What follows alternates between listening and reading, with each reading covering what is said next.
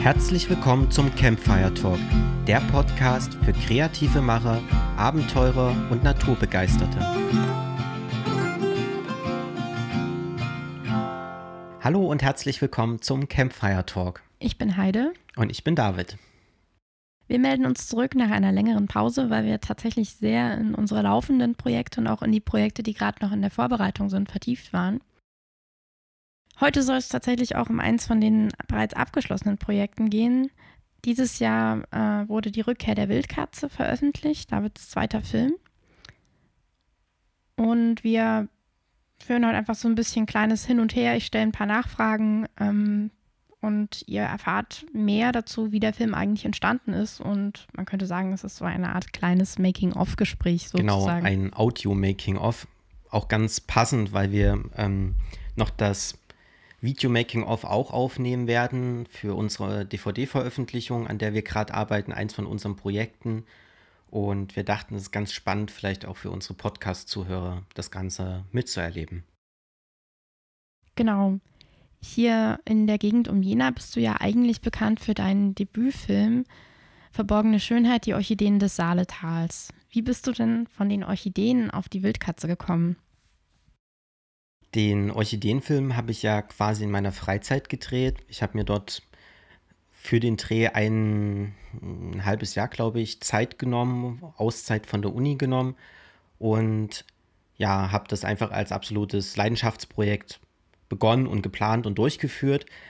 Ähm, bei dem Wildkatzenfilm war das ein bisschen anders, weil da bin ich eher durch Zufall drauf gestoßen. Ich habe ähm, nach dem Orchideenfilm wieder angefangen, Ökologie zu studieren im Master und dort habe ich die Möglichkeit gehabt, für ein Studienprojekt mir relativ selbstständig ja ein Ziel zu setzen, eine Forschungsfrage zu stellen und der dann nachzugehen und das Ganze dann auch auszuwerten und als Paper ja zu schreiben.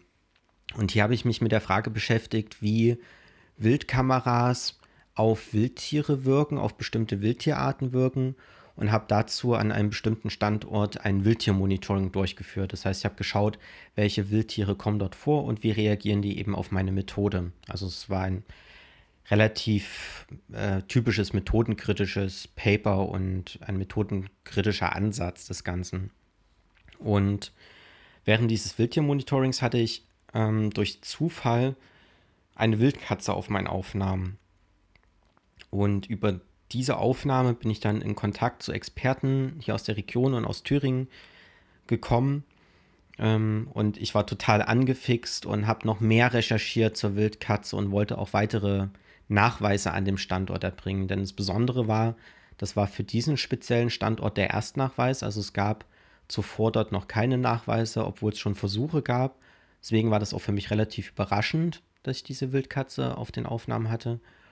Und ja, diesen ganzen Prozess, der sich dann angeschlossen hat mit dem Expertentreffen, mit der neuen Recherche, mit dem Versuch, neue Nachweise zu erbringen, den habe ich dann mit der Kamera begleitet und so ist quasi die Idee entstanden und ja auch ganz viel von den Bildern eben des Films entstanden.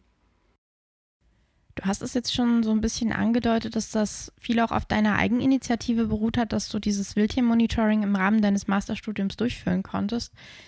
Inwieweit ist es denn Bestandteil, die Arbeit mit Wildkameras in einem Ökologiestudium oder inwiefern wurde dir da auch die, die Kamera von der Uni gestellt oder wie, wie kann man sich das vorstellen? Ähm, also generell ist jetzt speziell die Arbeit mit Wildkameras nicht, nicht verpflichtend oder irgendwas ähm, in dem Studium. Vielmehr geht es darum, dass wir im Studium mitbekommen haben, wie kann man methodisch vorgehen und arbeiten. Das ist tendenziell eher ähm, Hauptbestandteil des Bachelorstudiums bei uns gewesen, um wirklich so die Methodik in, im Naturschutz, ähm, in der ökologischen Feldarbeit speziell zu lernen. Im Master ging es dann vielmehr um die ganzen theoretischen Hintergründe, die ganzen Fragestellungen, die Konzepte, die hinter diesem Ganzen stecken. Und ähm, ja, insofern ist eigentlich eher das Komplettpaket entscheidend, also das methodische Vorgehen gleichzeitig zum theoretischen Hintergrundwissen und zum Erarbeiten der Fragestellung und die Auswertung der Ergebnisse. Ähm, die Methode ist in dem Fall dann immer eher Mittel zum Zweck, um eben seine Frage zu beantworten. Ähm, das kann total vielfältig sein. Also das ähm, ist jetzt eben die Arbeit mit Wildkameras, war dann nur eine Methode, die ich mir eben gesucht habe, weil die am besten geeignet war, um meine Fragestellung zu klären. Gestellt habe ich die nicht bekommen, die Kamera. Ähm, die habe ich selber, äh, die hatte ich geschenkt bekommen. Ähm, und also nicht von der Uni, sondern von meiner Freundin. Und ja, so ist das ganze Projekt gestartet. Und wie läuft das dann ab? Was muss man im Vorfeld beachten, bevor so ein Wildtiermonitoring überhaupt losgehen kann? Also zunächst muss es erst einmal konzipiert werden. Das ist dann dieser, ja, diese Experimentplanung, Aufbau des, Planung des per Experimentaufbaus. Ich muss also entscheiden, setze ich die Kameras jetzt ähm, randomisiert ein oder nicht randomisiert, mit Lockmittel oder ohne Lockmittel. Ähm, wie viele Kameras kann und will ich einsetzen, an wie vielen Standorten sollen die ausgebracht werden. Ähm, und hier spielen aber natürlich noch mehr Aspekte eine Rolle, wie ähm, kann ich mir das überhaupt leisten? Also was ist dort überhaupt möglich? Was ist auch vom Zeitaufwand her überhaupt möglich?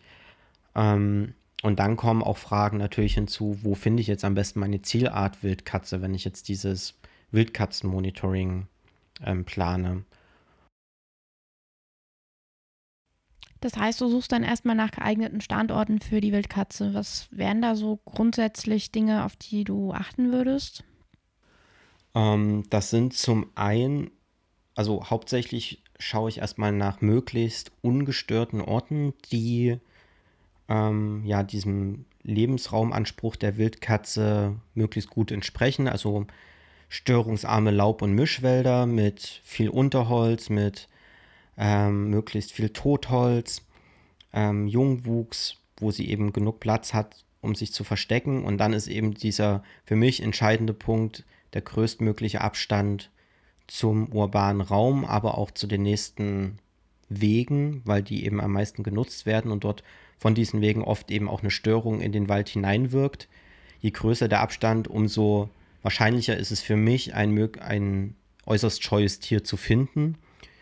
Wenn ich dann an diesem, da setze ich mir dann einen virtuellen GPS-Punkt zum Beispiel und besuche dann das Gebiet. Und direkt vor Ort gucke ich dann aber nochmal sehr kleinteilig nach verschiedensten Anzeichen für Wildaktivität im Allgemeinen.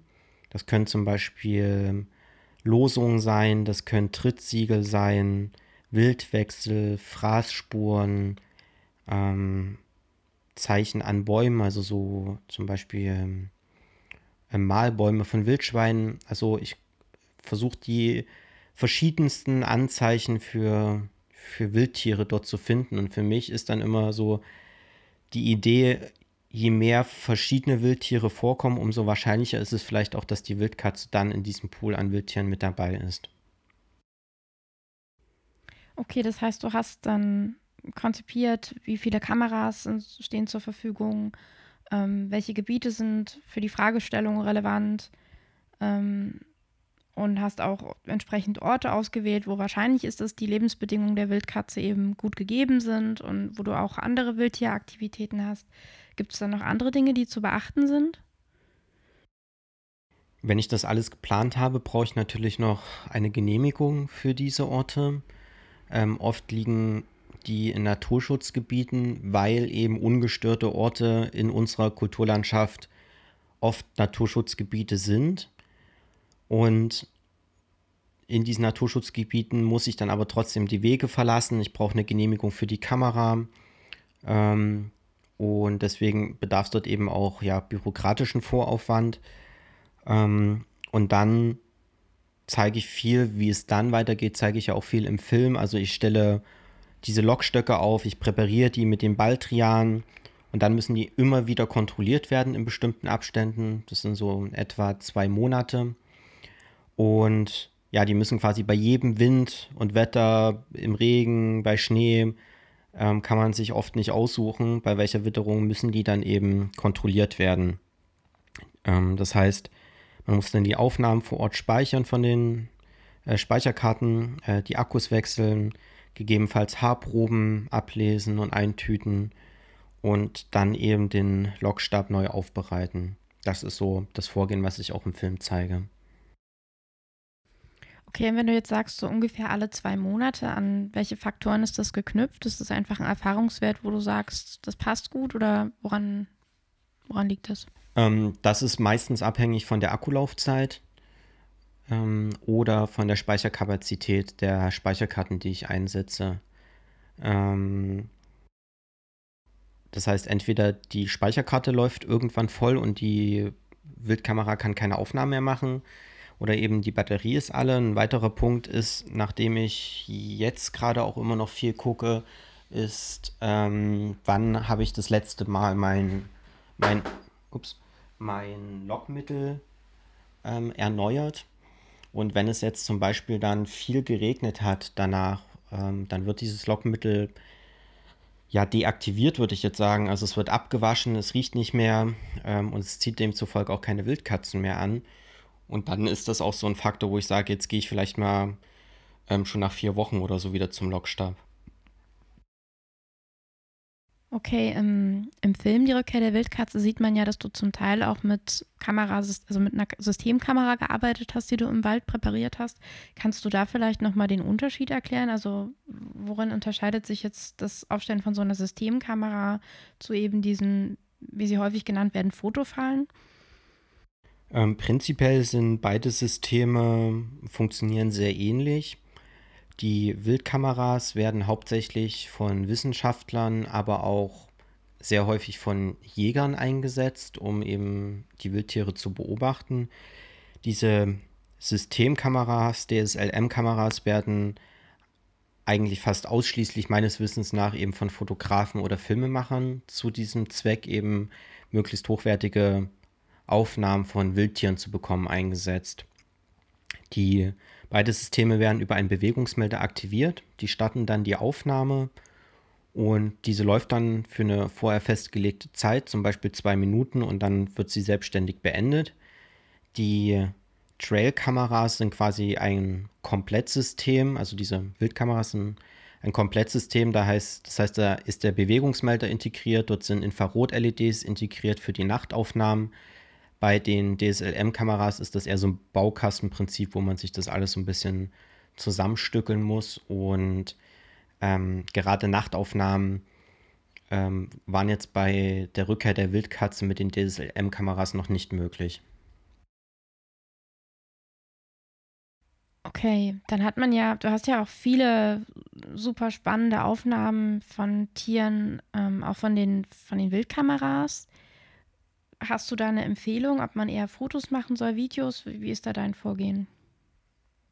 Ähm, viele Publikationen empfehlen eigentlich stark, Fotos zu machen. Aus den Gründen, dass man Speicherplatz spart, dass man ähm, bei der Auswertung schneller ist, weil man sich statt, ja, ähm, eine Sekunde im Film hat ja irgendwie 30 Bilder pro Sekunde. Und anstatt sich das anzugucken, guckt man sich halt nur drei Bilder an, die so eine Kamera zum Beispiel macht. Nach einer kurzen Testphase habe ich mich allerdings ähm, schnell dafür entschieden, ausschließlich Videoaufnahmen zu machen. Das hat ja zum einen Grund, dass ich natürlich einen Film machen wollte. Ich finde Fotos im Film sehr schwierig, ähm, kann ich eigentlich so gut wie nie einsetzen. Das heißt, ich brauche die Videoaufnahme, um einfach meinen Film gut unterfüttern zu können. Ähm, und außerdem ging das Ganze ja los mit dieser Untersuchung, wie, wie, reagieren die Wildtiere auf meine Kamera, auf meine verwendete ökologische Versuchsplanung oder auf meine Methode. Und dieses Verhalten ist da bis dato meiner ähm, Recherche nach beinahe unerforscht. Und das liegt meiner Meinung nach daran, dass viele Wissenschaftler eben ausschließlich Fotos machen, weil auf Fotos kann man diese Reaktion der Wildtiere nur ganz, ganz schwer erkennen. Ähm, und meist sind es auch nur Nuancen, ein kurzes Riechen in die Richtung der Kamera, ähm, ein kurzes Zucken Und sowas lässt sich auf einem Foto einfach nicht, nicht gut ähm, erkennen. Und diese Nuancen fallen halt hauptsächlich im Video auf.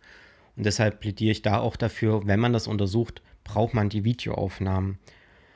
Und mit diesem Verhalten geht auch einher, dass wenn die eben die Tiere nicht reagieren, war es für mich unglaublich faszinierend, insgesamt einfach zu beobachten, wie ähm, sind, wie leben Tiere in ihrem natürlichen ähm, Lebensraum, wie ist der, der ihr Verhalten, wenn sie im unmittelbaren Moment zumindest beinahe unbeeinflusst von Menschen sind.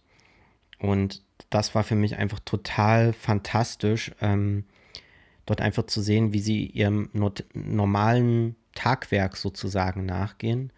Ähm, besonders spannend waren dann noch solche ähm, ja, intraspezifischen Verhaltensweisen, also innerhalb einer Art, wie dort miteinander im Sozialgefüge miteinander umgegangen wird, aber total selten und interessant sind auch Aufnahmen, ähm, bei denen man interspezifische Reaktionen sieht. Hast du da eine besonders spannende Aufnahme, von der du erzählen kannst? Ja, also interspezifisch heißt ja, dass sich zwei Tiere unterschiedlicher Arten treffen und wie die miteinander reagieren. Und wir haben insgesamt drei von diesen Interaktionen aufzeichnen können während der Rückkehr der Wildkatze. Das war zum einen die Begegnung zwischen einem Reh und einem Fuchs, zwischen einem Fuchs und einem Wildschwein. Und dann mein absolutes Highlight, was es auch in den Film geschafft hat, war die Begegnung zwischen einem Reh und einem Waschbär. Und das ist wirklich total einmalig gewesen, diese Aufnahme, und ähm, hat mich total begeistert. Wie läuft das ab, wenn ein Reh und ein Waschbär aufeinanderstoßen? Ähm, erstaunlicherweise ist das Reh total cool geblieben, ähm, hat absolute Dominanz gezeigt. Ähm, muss ich das so vorstellen, der Waschbär läuft auf einem Wildwechsel lang, für die Leute, die den Film noch nicht gesehen haben. Ähm, kurzer Spoiler-Alert. Der Waschbär läuft auf einem Wildwechsel lang und hinter einem Busch kommt ihm auf diesem Wildwechsel ein Reh entgegen. Und der Waschbär schreckt erst zurück, er läuft rückwärts, dreht um, guckt, ob das Reh weiter auf ihn zuläuft und ähm, ja, trottet dann so ein bisschen ähm, verschreckt, würde ich sagen, von dannen. Und eigentlich total interessant, weil es so eine Umkehr ist von Räuber und Beute. Der Waschbär ist eher der Räuber im eigentlichen Sinne, das Reh eigentlich eher ein Beutetier mit Fluchtreflex, mit starken Fluchtreflexen. Aber ähm, von Fluchtreflex war bei dem Reh überhaupt nichts zu sehen, sondern es war ganz stolz, ganz ruhig. Ähm, und da hat sich gezeigt, dass da offenbar die Größe sehr entscheidend ist, wie das Dominanzverhalten zwischen diesen beiden Arten ausfällt. Ja, super spannend. Ähm, wie kann man sich das vorstellen? Da kommt ja einiges an Daten und an Dateien wahrscheinlich zusammen. Hast du da irgendwie Zahlen, anhand derer man sich das so ein bisschen vorstellen kann? Also in der Rückkehr der Wildkatze haben wir insgesamt 5000, über 5800 Aufnahmen gemacht. Ähm, inzwischen, also das war dann von Oktober 2018, als das Vorprojekt begann, bis Ende Januar 2020.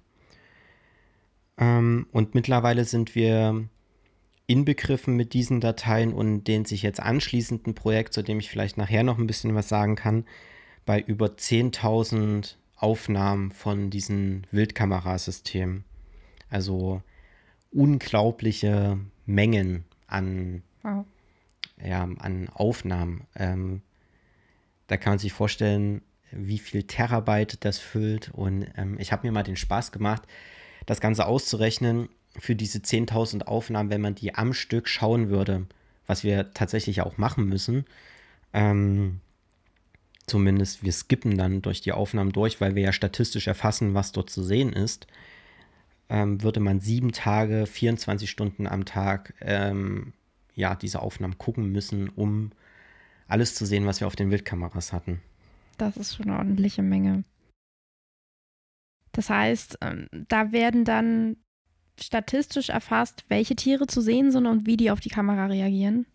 Ganz genau, wir erfassen alle Metadaten, also an welchem Standort wurde die Aufnahme gefertigt, zu welcher Tageszeit, ähm, äh, zu welchem Datum natürlich, welches Tier ist da drauf zu sehen oder ist überhaupt ein Tier zu sehen und wie reagieren die auf die Methode und wir machen noch so eine visuelle Kategorisierung, das heißt wir bewerten, wie schön im ästhetischen Sinne ist die Aufnahme für unseren Dokumentarfilm und das Ganze kann man dann insgesamt statistisch auswerten und ist auch immer die Basis für die Fakten, die ich im Film liefere. Also wie zum Beispiel, dass ein Drittel aller Aufnahmen von Kleinsäugern waren.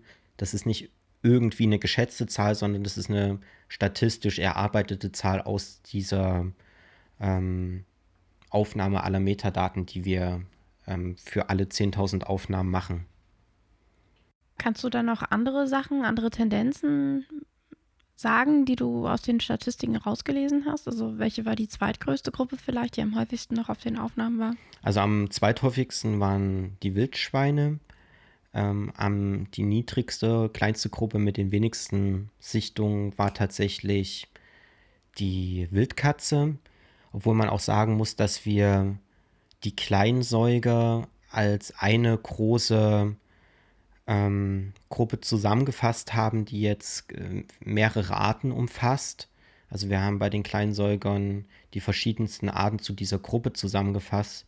Insofern ist das nicht ganz vergleichbar jetzt auch mit den Wildschweinen. Bei Wildschwein handelt es sich tatsächlich um eine einzige Art. Okay, also ist das auch schon ein bisschen so eine Sammelgruppe. Genau, und dann kann man vielleicht noch dazu als Ergänzung noch viel, viel mehr Informationen rauslesen, was wir halt statistisch momentan noch auswerten. Wie ist zum Beispiel das Verhältnis von Tag- und Nachtaktivität? Ähm, welche Tiere sind besonders nachts aktiv? Welche besonders am Tag aktiv? Und das kann man dann auch nochmal innerhalb der Art irgendwie kategorisieren. Ähm, man kann die Reaktion auf die Kamera kategorisieren. Finden diese Reaktionen hauptsächlich nachtaktiv und welchen Hinweis gibt uns das? Vielleicht auf diese scheinbar unsichtbaren Infrarot-LEDs. Aber wie kommen dann Tagreaktionen ähm, auf Kameras zustande? Solchen Fragen kann man anhand dieser statistischen Erfassung dann im Nachhinein nachgehen. Da sind wir aber noch viel in der Auswertung, weil wir eben jetzt noch das Folgeprojekt dort ähm, am Laufen haben. Dann hast du jetzt gerade schon gesagt, die Wildkatzenaktivitäten waren die kleinste Gruppe, aber es war ja trotzdem die Zielart für den Film. Also wie viele Wildkatzenaktivitäten konntest du denn nachweisen? Also im Rahmen von der Rückkehr der Wildkatze konnte ich ein, äh, 29 Wildkatzenaktivitäten nachweisen. Davon sechs am ersten Standort, also dort, wo ich durch Zufall den Erstnachweis gemacht habe und 23 am zweiten Standort, den ich mir dann später noch erschlossen habe, weil ich so lange, sechs Monate lang bei dem anderen Standort keinen Erfolg mehr hatte. Und vielleicht nochmal zum Verständnis für die Zuhörer. Also was heißt denn dann Aktivität? Also das heißt ja nicht, dass dann 23 Wildkatzen am zweiten Standort waren. Genau. Ähm, Aktivität heißt erstmal, ich habe eine Aufnahme mit einer Wildkatze gemacht ähm, die scheinbar, sage ich jetzt mal, unabhängig voneinander ist. Es gibt da so eine gewisse Leckperiode, die man definiert. Das heißt, wenn innerhalb von fünf Minuten die Wildkatze nicht nochmal auf den Aufnahmen war und dann anschließend wiederkommt, zähle ich das als neue Wildkatzensichtung. So kommen dann diese 29 Aktivitäten von Wildkatzen vor meiner Kamera zustande wenn die innerhalb von fünf Minuten nochmal drauf ist oder die Aufnahme immer wieder neu startet, also nach zwei Minuten geht der Film sofort weiter und die Wildkatze ist immer noch da, dann ist es nur eine Aktivität zu diesem Zeitpunkt vor der Kamera.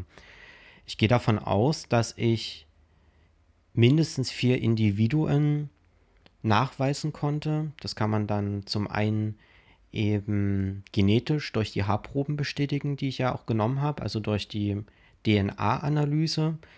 Hier konnte ich drei Weibchen nachweisen und phänotypisch, das heißt vom Außen her konnte ich noch das ähm, Männchen, was ja eigentlich unser Hauptprotagonist im Film ist, in Anführungsstrichen, ähm, konnte ich phänotypisch noch nachweisen. Ich bin mir ziemlich sicher, eigentlich zu 99,9 Prozent, dass es sich dabei um ein Männchen handelt. Das konnte man relativ gut sehen. Ich bin mir aber auch ziemlich sicher, dass es sich phänotypisch um eine Wildkatze handelt.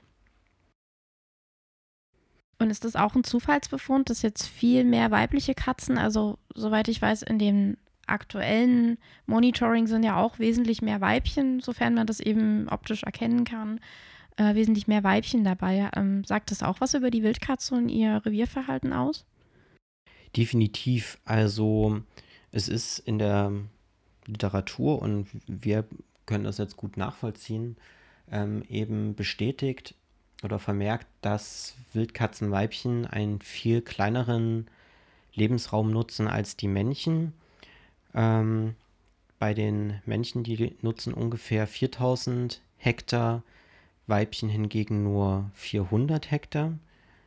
Ähm, und demzufolge, wenn man einmal eine Wildkatze nachweisen konnte, und es sich dabei um ein Männchen gehandelt hat, ist es natürlich in einem 4000 Hektar großen Gebiet viel schwieriger, diese Wildkatze auch wiederzufinden.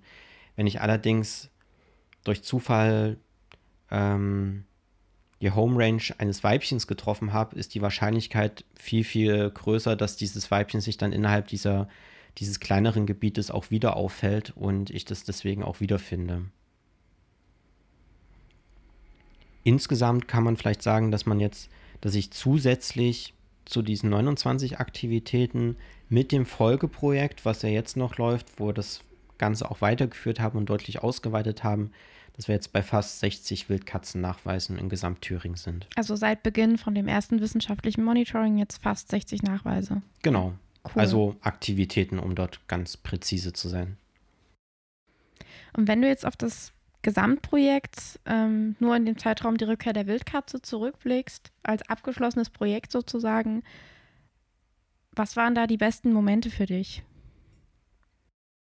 Also diese Mom besten Momente waren total vielfältig. Ähm, am coolsten war für mich tatsächlich oder waren für mich diese Momente, wo ich wieder Erfolg hatte mit dem mit den Wildkatzen nachweisen. Das ist ja quasi so dieses Hauptziel. Man will es schaffen, nochmal eine Wildkatze zu finden und diese eben auch mit schönen Videoaufnahmen festzuhalten.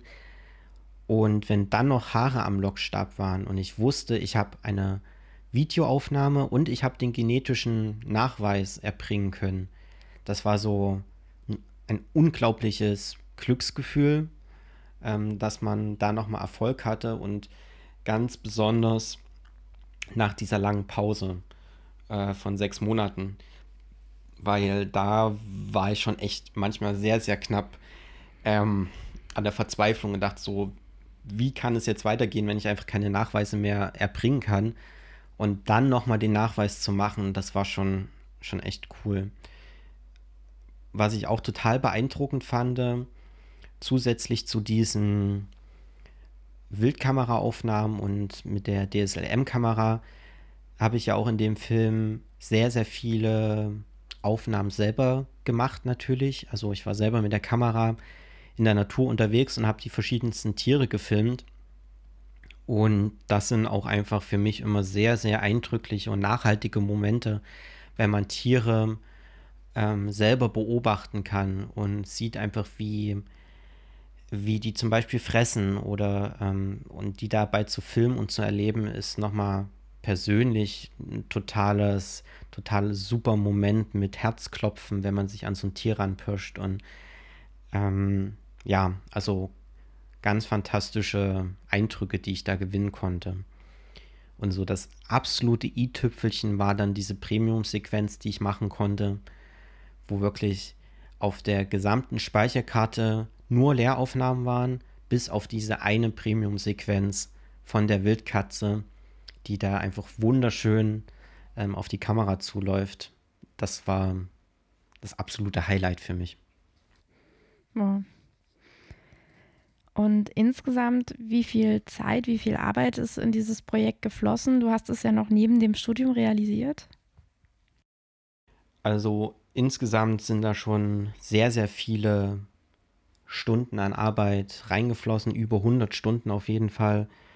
Ähm, in die Dreharbeiten und ja, man kann ja diesen Zeitraum so ein bisschen, bisschen verfolgen. im Oktober 2018 habe ich angefangen. Dann Anfang diesen Jahres wurde der Film veröffentlicht. Aber so ganz eigentlich fertig sind wir mit dem Projekt Die Rückkehr der Wildkatze immer noch nicht. Unsere DVD erscheint jetzt. Wir arbeiten jetzt gerade ja noch am Making-of, was mit für die DVD auch produziert wird.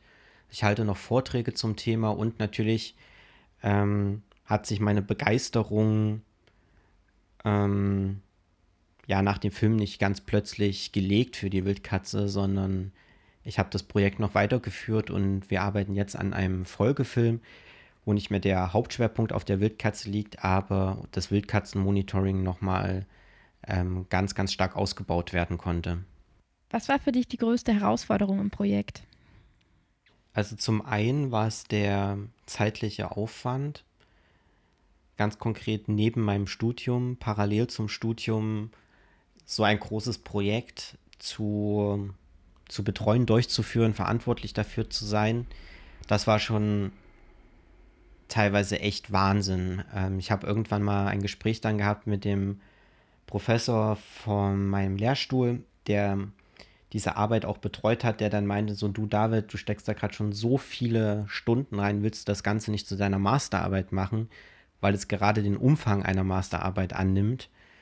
Und ich habe gesagt, ich würde gerne, aber ich habe leider schon mit meiner Masterarbeit begonnen und das kann ich jetzt auch nicht machen, dass ich die jetzt mittendrin irgendwie abbreche ähm, und zu einem neuen Thema weitermache. Und das heißt, ich habe ja praktisch zwei Masterarbeiten geschrieben, könnte man so sagen, vom, vom Studienaufwand her. Und das Ganze dann noch als Film aufzuarbeiten, ähm, hat das Ganze natürlich noch zu einer riesig größeren Sache aufgeblasen. Ähm, hat mir aber auch ganz, ganz viel ermöglicht und war für mich auch einfach der Start als professioneller Filmemacher. Dann kommt natürlich, ähm, natürlich als Herausforderung der finanzielle Aufwand hinzu. Da hat so ein bisschen die Uni das abgefedert, dass ich viel von den Arbeitsstunden sozusagen auch über die Uni leisten konnte. Ähm, aber natürlich muss man für so ein Projekt auch einfach Fördergelder ähm, einwerben und eben Sponsoren finden und so weiter. Ähm, das ist dann auch nochmal einfach in der Vorbereitung sehr viel Aufwand. Und schlussendlich ist wie bei jedem Naturfilm die Unberechenbarkeit der Natur ein ziemlich großer Faktor. Also, dass ich einfach nicht weiß, wird die Wildkatze zurückkommen oder nicht. Kann ich meinen Film überhaupt so fertigstellen wie geplant? Und ähm, werde ich die Tiere, die ich noch zusätzlich filmen will, wo ich so kleine Mini-Geschichten erzähle, werde ich die finden oder nicht? Und das ist eine Unberechenbarkeit, die kann man schlecht einplanen. Man kann beständig sein, man kann seine Drehs gut planen, aber am Ende spielt die Natur natürlich immer eine ganz große Rolle und man dreht diesen Film mit der Natur. Hattest du dann seit Fertigstellung des Projekts noch weitere Nachweise von Brownie, also von dem Kater, um dem sich eigentlich, auf den sich der Film konzentriert hatte? Oder ist, also das Wildkatzenmonitoring läuft ja weiter? Also, wir haben ja so einen kleinen, Achtung, wieder Spoiler. Wir haben nach dem Abspann des Films noch so eine Sequenz, wo sich noch einmal eine Wildkatze am Lokstab reibt. Wir wissen nicht genau, ob es Brownie war oder nicht. Also das bleibt auch im Film nach dem Abspann, Abspann offen. Wir gehen aber eigentlich eher davon aus, dass es das gleiche Weibchen ist, was einfach im Gebiet geblieben ist. Und demzufolge hatten wir dort in dem Gebiet immer wieder auch jetzt die Nachweise von diesem einen Weibchen, was bis jetzt noch im Gebiet von Brownie geblieben ist. Ähm, und von Brownie hatten wir aber bisher keine weitere Spur mehr. Ähm, ja, einfach aufgrund des Umstandes, dass das Männchen, das Männchen bei Wildkatzen so große Territorien haben, kann es zum einen sein, dass ähm, unser Standort einfach nur im Streifgebiet von, von Brownie liegt und der dort vielleicht halt nur jedes Jahr einmal kurz vorbeikommt, um zu sehen, ob da noch alles so ist wie früher oder ob es dort vielleicht ein Weibchen gibt. Aber es ist auch sehr, sehr gut möglich, was ich vielleicht eher vermute, dass ähm, dieser männliche Kater einfach weitergezogen ist entlang des Saale-Korridors auf der Suche nach einem mit Weibchen besetzten Gebiet, sodass er sich reproduzieren kann. Und ja, wie bereits gesagt, wir haben das Wildkatzenmonitoring fortgesetzt. Wir sind jetzt in zehn verschiedenen Gebieten in Gesamt-Thüringen aktiv und konnten dort auch schon ähm, in neun von zehn Gebieten Wildkatzennachweise ja, belegen, was einfach total genial ist. Und wir arbeiten auch gerade wieder an einer Premium-Sequenz einer Wildkatze, diesmal in einem anderen Gebiet. Ähm, ja, da bin ich selbst noch gespannt, was dabei rauskommt. Und das ist dann Bestandteil vom nächsten Film? Genau, das ist Bestandteil von unserem aktuellen Filmprojekt, ähm, wo wir über die 5%-Wälder einen Film drehen. Das war jetzt auch der Grund, warum so lange kein Podcast kam, weil wir einfach, ähm, bevor jetzt der Herbst mit aller Macht über uns hereingekommen ist, noch ja, die letzten Anschlussbilder gedreht haben. Der Film ist so gut wie fast abgedreht. Deswegen hatten wir jetzt nochmal ziemlich intensive Wochen. Und im Rahmen dieses Filmes schauen wir uns eben die 5% Wälder an, die aus der Nutzung genommen wurden in Thüringen, die also nicht mehr forstwirtschaftlich genutzt werden und wollten dort eine erste Bestandsaufnahme von Wildtieren durchführen, also welche Arten kommen dort vor, auch mit Hinblick natürlich auf die sehr seltene rote Liste Art Wildkatze, um dort eben erste Bestandszahlen für diese 5% Wälder liefern zu können. Und das nächste Projekt? Ja, also das Projekt wird uns jetzt noch, glaube ich, eine ganze Weile beschäftigen. Also wie gesagt, wir drehen das noch ab. Ähm, dann muss noch geschnitten werden, etc. Ähm, wir bereiten aber gerade für nächstes Jahr noch einen Film über Feldhamster vor.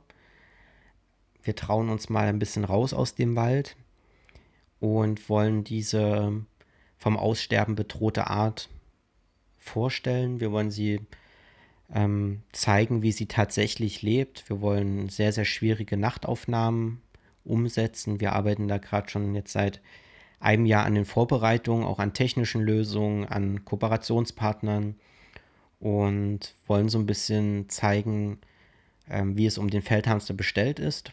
Ähm, leider nicht sehr gut. Und es wird natürlich wieder noch eine Steigerung zum, zum letzten Film. Also es bahnt sich da für uns gerade ein ziemlich cooles und ziemlich großes Projekt an. Und ähm, für das konnten wir jetzt auch in den letzten Wochen schon einen Trailer drehen.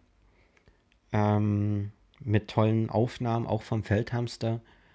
Und ja, mal schauen, was uns, was uns da noch erwartet in, den, in der nächsten Zeit. Ist auf jeden Fall auch ein super spannendes Projekt, auf das ich mich sehr freue. Vielleicht zum Abschluss. Es ging jetzt um die Rückkehr der Wildkatze. Du hast ganz am Anfang auch schon angeteasert, dass wir eigentlich gerade noch an der DVD-Veröffentlichung arbeiten. Ab wann kann man die denn bekommen? Wo kann man die bekommen? Ähm, wie viel soll die kosten? Also voraussichtlich wird die DVD so Mitte November erscheinen. Wir sind jetzt wirklich gerade so in den letzten Zügen. Das Making-of wird noch fertiggestellt. Dann geht die DVD in die Produktion. Also ich denke mal so ähm, Mitte November wird sie auf jeden Fall da sein. Perfekt zu Weihnachten, falls jemand noch ein nettes Weihnachtsgeschenk sucht. Ähm, hier mal an der Stelle ein kleines bisschen Werbung für mein eigenes Produkt. Würde mich riesig freuen, ähm, wenn ihr die kaufen würdet. Kosten liegen bei ich weiß es gerade ehrlich gesagt nicht ganz genau. 12,99. 12,99, Dankeschön. Genau, und dann entweder direkt bei uns ähm, online bestellen, müsste bis dahin auf jeden Fall möglich sein, äh, oder uns per E-Mail anschreiben. Das geht immer redaktion at holymountains.de wäre da die Adresse. Und eben hier in Jena wird es vor allen Dingen ähm, im lokalen Buchhandel vertrieben. Genau, falls man von weiter weg zuhört, kann man wahrscheinlich auch dann einfach bei der Touristinfo Jena nachfragen, ob man die kaufen kann. Man kann die äh, sicher auch bei der Thalia Jena vielleicht im Versand bestellen. Aber hier findet man in den lokalen Buchhandlungen Touristinformationen, Presseshop etc. kann man einfach vor Ort in den Geschäften die DVD dann finden. Das war's für heute vom Campfire Talk. Vielen Dank fürs Zuhören. Ich hoffe, es war ein bisschen äh, spannend für euch. Mal so ein kleiner Blick hinter die Kulissen eines Dokumentarfilms über die Wildkatzen. Und ich hoffe, wir hören uns ganz bald wieder äh, mir macht es einen riesigen Spaß, diese Podcasts. Und ich gebe mir ganz große Mühe, dass wir möglichst bald wieder eine neue Folge veröffentlichen. Bis bald. Bis bald. Tschüss.